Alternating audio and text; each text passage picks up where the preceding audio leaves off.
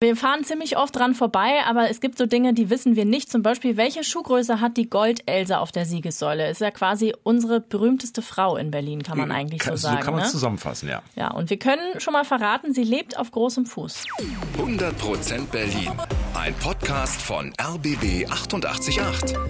Zusammen mit dem Berlin-Portal Berlin, ich liebe dir. 67 Meter ist sie hoch unsere Siegessäule. Obendrauf steht die Viktoria mit Lorbeerkranz. Und heute schauen wir uns das Denkmal mal genauer an. Also wenn ihr diese Podcast-Folge gehört habt, könnt ihr euren Job hinwerfen und Touristenführer an der Siegessäule werden. Also äh, schnöde Infos, etwa wie viele Stufen sind es hoch zur Aussichtsplattform oder so, die gibt's hier bei uns nicht. Das kann man im Reiseführer lesen. Wir gucken uns die Story dahinter an. Fangen wir mal mit der Frage an, die wir eben eingangs schon gesagt haben. Welche Schuhgröße hat die Goldelse? Es ist wirklich ordentlich. Es ist nämlich 92. Ich glaube nicht, dass das Adidas im normalen Sortiment hat. Ich denke auch.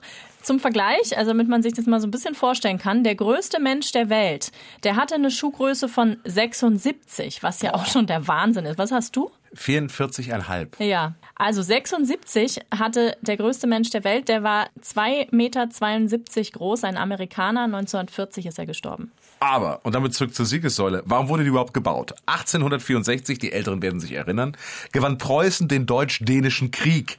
Später gab es noch Siege gegen Österreich und Frankreich und da sollte natürlich ein Siegesdenkmal her. Man konnte es ja schließlich nicht bei Facebook posten. Deswegen 1873 war die Siegessäule fertig, stand allerdings nicht dort, wo sie heute steht, sondern auf dem Königsplatz, der Platz, wo heute der Reichstag und die große Wiese ist. Obendrauf thronte die Viktoria, die Siegesgöttin.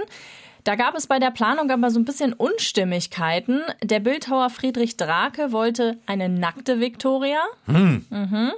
Aber der prüde preußische König war dagegen und so bekam sie dann eben dieses Wallekleid. Das bis heute auch noch hochmodern ist. Ja, das kann man immer noch anziehen. Wie auch immer, die Viktoria hatte bald auch einen Spitznamen, Goldelse, so hieß die populäre Geschichte, die in der Zeitschrift Die Gartenlaube damals erschien. Da ging es um eine 18-jährige junge Frau mit blonden Haaren, die in einem Schloss lebt und sich zwischen verschiedenen Männern entscheiden muss, wie es halt so ist. Ne? Klassische Daily Soap GZS. Ja, absolut. Besonders dramatisch wurde es dann 1921 ein Attentat auf die Siegessäule. Es war mitten am Tag, da stand im Turm plötzlich ein Pappkarton. Hm. Darin waren etwa sechs Kilogramm Dynamit. Zwei Polizisten konnten die Zündschnur dann im letzten Moment durchschneiden. Und eine Woche nach dem äh, Anschlag wurden dann auch die Täter gefasst. Das waren militante Kommunisten aus Neukölln. So, die Kommunisten hatte die Säule überlebt, aber jetzt kam Albert Speer und sein Traum von Germania. Und der lässt die Siegessäule mal kurz versetzen, denn vor dem Reichstag soll die Halle des Volkes entstehen.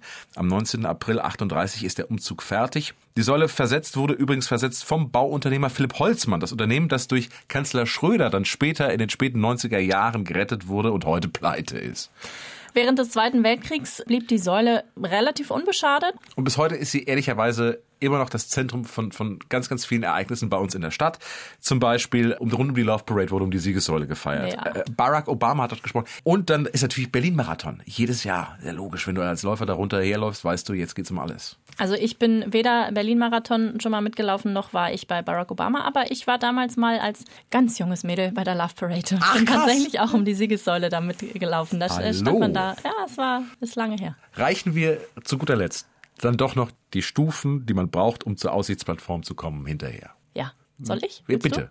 Es sind da da da da 285. 285 Stufen bis zur Goldelse. Gibt's einen Fahrstuhl? Ich glaube nicht. 100% Berlin. Ein Podcast von RBB 888. Zusammen mit dem Berlin-Portal Berlin, ich liebe dir.